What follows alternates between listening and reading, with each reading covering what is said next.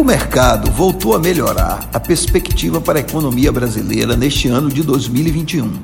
O levantamento semanal do Boletim Focus, avalizado pelo Banco Central, apontou que a expectativa de crescimento do PIB subiu de 3,2% para quase 3,5% em 2021.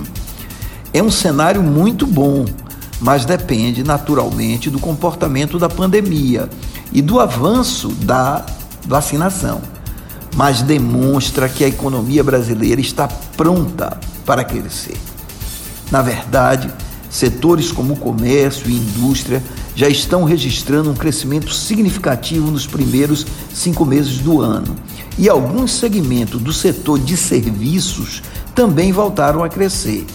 É verdade que nesse setor especialmente as atividades ligadas ao turismo, à área de eventos, shows e entretenimento, ainda se recupera de maneira lenta. Mas à medida que a vacinação for se ampliando, os números vão melhorar. Aqui vale ressaltar que a perspectiva de crescimento maior depende da aceleração do processo de vacinação e alguns estados e cidades vêm fazendo isso de modo significativo. A Bahia tem estado sempre entre os cinco estados que mais vacinam no país.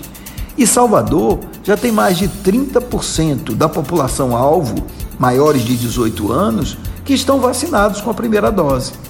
Se for possível chegar a julho com mais de 50% da população soteropolitana vacinada, aí então a economia vai bombar no segundo semestre de 2021. Até na atividade turística, já é visível um maior movimento nos grandes hotéis e resorts. E com a abertura das praias e das atrações de Salvador, os pequenos e médios estabelecimentos também vão registrar uma maior taxa de ocupação de leitos.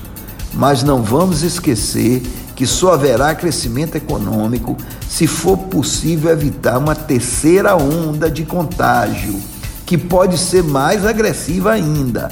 E isso vai resultar em novas medidas restritivas.